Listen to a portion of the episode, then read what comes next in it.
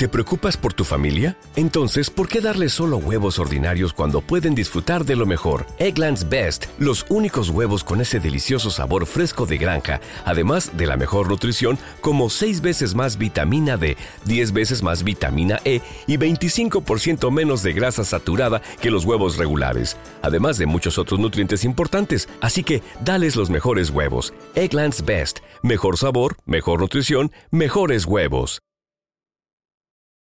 Bienvenidos a Medicarte. Los saludo a su servidor Miguel Leija y me encuentro en compañía como cada episodio de Isaac Enríquez, el doctor Raúl Pacheco, aún baldoelpuerco.com y Oscar ya no está. Pero para continuar con el tema de mi múltiple, esto es Medicarte.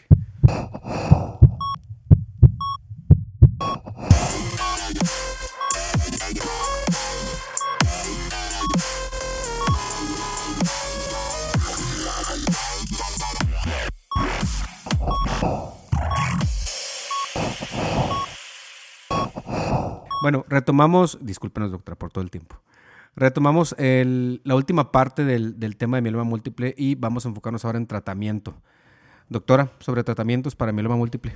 Eh, ahí, idealmente, o sea, o lamentablemente, tendríamos que situar si es un paciente que cuente con recursos o no cuente con recursos. No es el mismo el paciente que pueda también tratarse en medio institucional, el que pueda tratarse en medio privado. Entonces, eh, en forma institucional, lamentablemente nos quedamos muy cortos en tratamiento. Damos tratamientos de los 80s, 90s, con muy pobre, respuesta. Y más que nada que no se pueden clasificar a los pacientes eh, de acuerdo al pronóstico que puedan tener por las alteraciones citogenéticas o moleculares que nos puedan predecir si va a responder o no a los tratamientos habituales. Lo que estuvo comentando en el podcast anterior. Ajá. Entonces, eh, fines prácticos, nos basamos en esquemas que incluyan lo que es talidomida, eh, ciclofosfamida. Ahí eh, tendríamos mucho que ser como una funcionalidad del paciente, o sea, en qué condiciones está de recibir tratamiento. O sea, como también ya lo mencioné, a mí me llegan ya en estadios muy avanzados, donde ya tienen a veces falla renal y algunos de los medicamentos que se utilizan en quimioterapia pues tienen afectación renal. Entonces, ahí es a lo mejor tener un manejo conjunto muy estrecho con, nefro, para ver si el paciente se puede hemodializar o dializar y poder dar eh, el tratamiento que, debería eh, basándonos en ciclofosfamida o ifosfamida, pero son nefrotóxicos. Una vez, eh, por ejemplo, que usted establezca el tratamiento, digo, estamos de acuerdo que no, no tenemos acceso a los medicamentos como tal, y aún así con falla renal y que ya está en protocolo de terapia sustitutiva, el pronóstico generalmente ya con falla renal y con la patología de base que es el mieloma múltiple, les va bien, les va mal. Usted este, generalmente los responden parcialmente, pero los, ya los afecta más lo de la falla renal. ¿Cuál es, ¿Qué es lo que ve usted generalmente? Eh, si es uno de cadenas ligeras con falla renal, no va a responder bien al tratamiento. O sea, al tratamiento habitual no. Eh, si es un IgG o una IgA que a lo mejor tiene falla leve o si establecida, se va a revertir.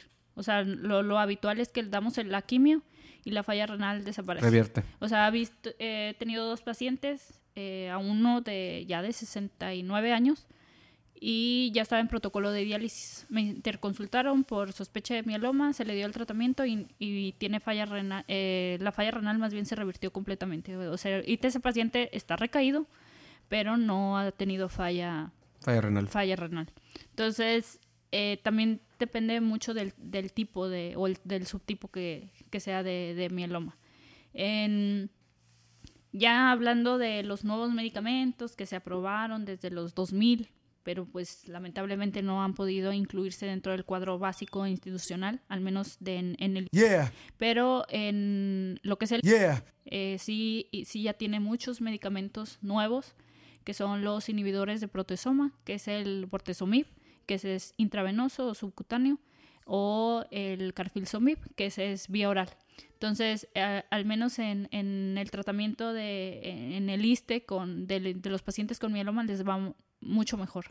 ¿Por qué? Porque ya son nuevos medicamentos que pues ya están bien definidos, que van a actuar mejor que el mismo esteroide o los ciclofosfamida o ifosfamida.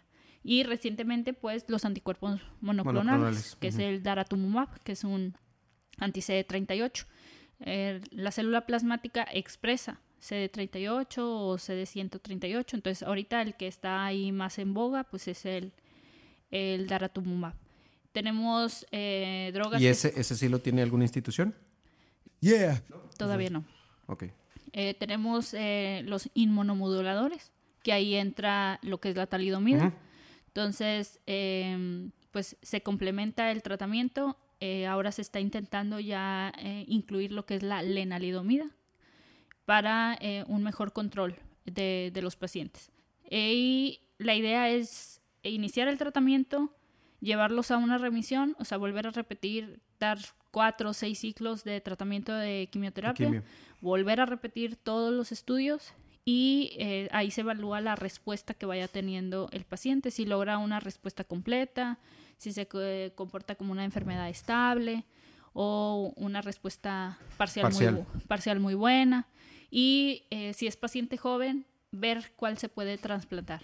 El trasplante se ha considerado que es como la única opción curativa en, en este tipo de, de pacientes. Aún así, pues tenemos el, el- el detalle de que recaen después de A pesar del trasplante. después del trasplante. Esos, esos pacientes que recaen muy probablemente tengan marcadores de, de mal pronóstico que a lo mejor no pudimos identificar desde, desde un principio. ¿De qué se mueren los pacientes con mieloma? Eh, falla renal o hipercalcemia, anemias. ¿Las infecciones qué tanto Eh, podrían- ahorita, pues por la era COVID, sí. Eh, un paciente que está en, en quimio, lamentablemente es mucho más susceptible y sí he tenido varias defunciones con secundarios por COVID. Chale. ¿Algo más de tratamiento ustedes? Eh, pues es como integral, o sea, una parte va a cubrir lo que es la quimioterapia, pero el paciente que tenga anemia, pues se va a complementar a lo mejor con uso de eritropoyetina. Un paciente que tenga falla renal, a lo mejor lo vamos a complementar con tratamiento sustitutivo renal. Eh, un paciente que tenga mucha hipercalcemia, incluirle lo que son los, eh, los bifosfonatos, en este caso lo que es el someta, el ácido sol- soledrónico y eh, es como multidisciplinario, o sea, muchas veces hay que... em, O sea, tienes que atacar lo que va sucediendo, más aparte lo que pues lo tienes de base. Lo que estu- los medicamentos que estuviste comentando ahorita. sí, y eh, juega mucho el, el- a veces eh, los derivados a lo que es psicología o psiquiatría, por, porque finalmente es un cáncer. Entonces hay quienes están renuentes a inicio de, de tratamiento porque consideran que ya eh, no va a tener alguna solución. Entonces el, el mieloma es muy como variable o versátil, por así decirlo. Pero no, en- pues no tenemos a veces todas las herramientas necesarias como para poder decirle como tal le va a ir bien, le va a ir mal. Claro. Entonces, a lo mejor no utilizamos el término de curación, eh, utilizamos el término de control, Control de la enfermedad. de la enfermedad, con el fin de que esperemos de que sea de buen pronóstico y que a la larga eh, le pueda ir bien con, con los medicamentos habituales que sí tenemos para tratar el, el mieloma. ¿Algo más de aquí hasta tratamiento? No, ¿verdad? Pues Un promedio. nosotros. Un promedio doctora, del, del diagnóstico al, al fallecimiento, un promedio de tiempo. El- los que aquí he, he visto son a dos años. Un- o sea, no, no, no les va muy bien. Pero aparte porque lo que comenta ya usted, o sea, lo encuentra en una fase muy avanzada y también tiene muy poco Tratamiento, ¿no? tratamiento disponible Ajá, para, para ofrecer para al paciente. O sea, se ha visto que, por ejemplo, si es un paciente de bajo riesgo, ya teniendo las alteraciones citogenéticas, si son de bueno o de mal pronóstico, eh, la sobrevida debe ser de más de 10 años. Ahora, con los nuevos medicamentos, que son los anticuerpos monoclonales o la lenalidomida, pues se ha visto que a un paciente de riesgo alto, la sobrevida puede ser de más de 5 años a 10 años. O eh, complementar lo que es el, el trasplante. Y ahí el trasplante, pues es un trasplante autólogo. O sea, es el mismo paciente, o sea, se le da la quimioterapia intensa, luego se le da un régimen de acondicionamiento. Las mismas células, eh, ya una vez que se depletaron, por así decirlo, que ya no hay mutación ahí de mieloma, son las que se van a recolectar y se le van a, a infundir a un paciente. Entonces, eh, también se ha visto la utilidad del trasplante en tándem, que es un segundo trasplante, por así decirlo. O sea, ya dimos uno y luego, bueno, dale otro para medio consolidar el, el- a la enfermedad y evitar las recaídas a, a largo plazo. Ok, e- ¿Es difícil tratar a pacientes con mieloma múltiple? Sí, en, sí es complicado porque el- por la misma edad no ya traen varias comorbilidades. Entonces, a veces los tratamientos que utilizamos de quimioterapia pues, ser- son nefrotóxicos, cardiotóxicos, hepatotóxicos. Entonces, quien trae una enfermedad de base, pues a lo mejor no le vamos a poder dejar la dosis al 100%, se la vamos a tener Claro. que dejar al 70 o al 80. Entonces, al ir disminuyendo la dosis, pues también eso disminuye que la respuesta no sea la, la adecuada. O también en tiempo, o sea, el tiempo de, en dar el tratamiento, eso es muy importante. O sea, si va a ser cada 21 días, si va a ser cada 28 días.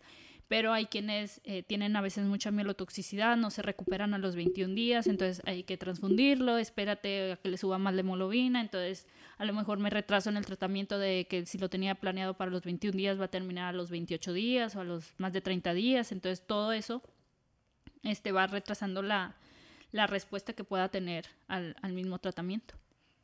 ¿Algo más hasta aquí? No. Vamos a hablar de un poquito de los famosos. De los famosos, yo no sabía que la doctora me lo acaba de aclarar, que Joan Sebastián tenía diagnóstico de mieloma múltiple y falleció obviamente de las complicaciones del, del mieloma múltiple. ¿Cuándo falleció? Hace como 2015, 2015. ya lo leímos ahorita. Ah, ah, muy bien. Excelente, porque yo no tenía a Joan Sebastián como. no, pero por, por ejemplo ahí eh, se diagnosticó desde el 99, pero ya, pues ya tenía, ya tenía mucho tiempo, de hecho. él.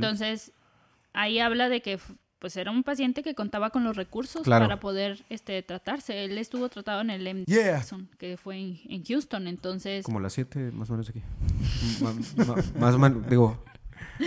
Sin menospreciar a mis 7. entonces eh, pudo o sea, beneficiarse de todos los tratamientos que son de primer nivel. A fin de cuentas, lo que lo llevó a la muerte fue las complicaciones de, del mieloma. Otro eh, de los famosos es William Peter Blatty, el autor de la novela y del guion del exorcista. Eh, él ganó el Oscar al mejor guion adaptado y nos dejó a los 80, nos dejó como si fuera pinche familia. Este, falleció a los 89 años, eh, causante de las complicaciones del mieloma múltiple. Menciona que fue la falla renal lo que lo, que, lo, que, lo que lo terminó. Y él duró con el mieloma múltiple seis años. Sí, obviamente con múltiple tratamiento, pero pues a pesar de él, yo supongo que también tenía recursos. Y Pero aún- y ¿en qué año falleció? Creo que fue hace 12 años. Ajá, o sea, los, lo nuevo ahorita es del 2005 como para acá. Entonces, pues a lo mejor todavía estaban ahí en, en experimentación todos las- Sí, ¿verdad? la- los tratamientos os- actuales que tenemos. De los más recientes está Hassam Gómez, que no tengo, no tengo idea quién sea, pero es un famoso comediante colombiano. Tiene 43 años. Desconozco qué tipo sea, porque pues para que no me pregunte, doctora. Eh, pero tiene reciente diagnóstico, tiene dos años actualmente en tratamiento, pero em, él comenta que a pesar del tratamiento tuvo mejoría parcial, por lo que leí, pero que continúa con dolores intensos de predominio lumbar por la noche. ¿Tiene, que- ¿Tiene algo que ver que sea por la noche o puede ser cualquier hora del día? No, está cualquier O sea, hora cualquier hora del día. Bueno. El otro es, es Tom Brokaw, que es un reconocido presentador de la cadena NBC, diagnosticado a los 70 años, el mieloma múltiple. Y él comenta que inició con dolor en la espalda, dolor irregular, que posteriormente eran todos los días. Actualmente continúa con manejo médico. Tiene un año, seis meses de, de diagnóstico. Y que él está, él continúa igual con dolor en, dolor en espalda y tuvo una fractura patológica a nivel de fémur. Pero ahorita aparentemente pues ya, ya, ya le fue bien. Sí, pues este, más o menos, pues como tú ahí chueca, pero bien, todo bien. Sí, sí, yo también choqué, pero estoy bien. Sí, ¿algún famoso que conozcan ustedes? No. No, hombre. No ni en Meloma, güey. Joan Sebastián. Joan Sebastián. Pacheco, No, ninguno. doctora, otro famoso. No. No, nada más ahí comentar, muchas veces ya cuando se diagnostica el paciente que ya tiene la patología ósea, por así decirlo, ya no vamos a poder revertir. O sea, ya una vez que tuvo la fractura patológica o las fracturas por compresión o demás, eh, ya no, eso ya no se va a revertir. O sea, al, al iniciar el tratamiento lo que se intenta es que ya no siga evolucion- evolucionando la, la enfermedad. Que no llegue a O eso. sea, li- ya limitar el daño, o sea, nada más. Ajá, pero ya, o sea, por ejemplo, al menos en patología ósea es muy raro, o, o sea, no, más bien no se va a revertir ya el daño que, que se presentó. A lo mejor en el que tiene falla renal, sí, sí pudiéramos ahí eh, lograr eh, creatininas normales o depuraciones normales. Y dejar la terapia sustitutiva. Ajá. Eh, debe ser- o sea, lo más común a veces que vemos es que nos apoyan durante la, la quimioterapia y se va retirando la, las sesiones de hemodiálisis o de diálisis y recuperan función eh, renal. Pero el- en cuanto a patología ósea, sí, y más que nada porque involucra columna lumbar. Entonces ya el que quedó con parestesias o eh, síndromes medulares Ajá, completos, o sea, yo tengo pacientes con síndromes medulares completos que están confinados a Silla de ruedas. silla de ruedas, eh, sonda Foley a permanencia, eh, re- eh, visitas regulares para hacer eh, desimpactación porque no, no logran evacuar. Esos ya son cambios que ya no, no podemos quitar. Bueno, como conclusión de este tema, de antemano, muchísimas gracias, doctora. Este, considero yo que es una, una enfermedad muy difícil para mí, inicialmente, diagnosticar, porque vuelvo a insistir, no lo pienso de primera instancia. Y más como siendo en, en urgencias, pues menos con toda la gente que hay ahí. De antemano, obviamente, gracias por decirnos síntomas, este, datos clínicos en los cuales, bueno, vamos a poner un poquito más de atención en eso.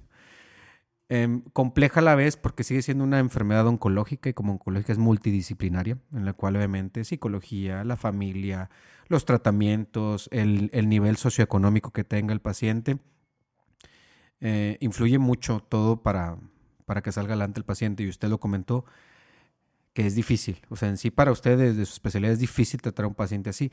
Entonces, muy interesante la, enf- la- la enfermedad. Discúlpeme que nos, nos hayamos alargado mucho el- del tema, pero es muy interesante. Cosas que a veces no le tomamos mucha relevancia, pues hay que tomarlo ahora de- en cuenta. Y espero que les sirva ah, este podcast para que se, que se documenten y que otros médicos también pongan atención a los datos clínicos. Mi conclusión, complicada la enfermedad y la verdad, para mí, no, yo no la pensaría de primera instancia, sinceramente.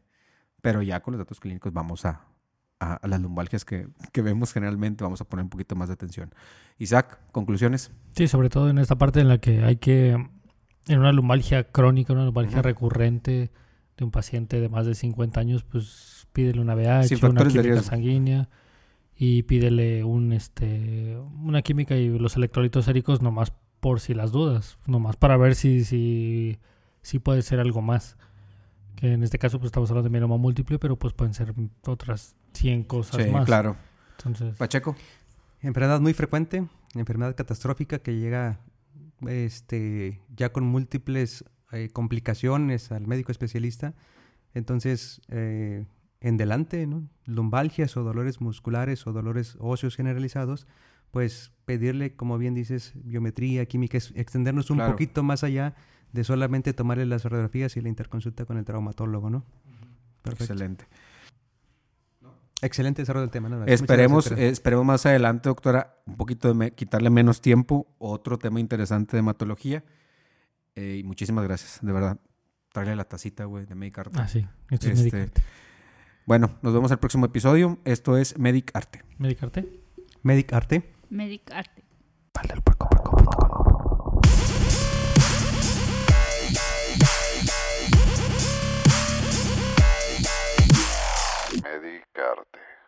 ¿No se merece tu familia lo mejor? Entonces, ¿por qué no los mejores huevos? Ahora, Egglands Best están disponibles en deliciosas opciones. Huevos clásicos, de gallina libre de jaula y orgánicos de Egglands, que ofrecen un sabor más delicioso y fresco de granja que le encantará a tu familia. En comparación con los huevos ordinarios, Egglands Best contiene la mejor nutrición como 6 veces más vitamina D, 10 veces más vitamina E y el doble de omega 3 y B12. Solo Egglands Best. Mejor sabor, mejor nutrición, mejores huevos. Visita egglandsbest.com para más información.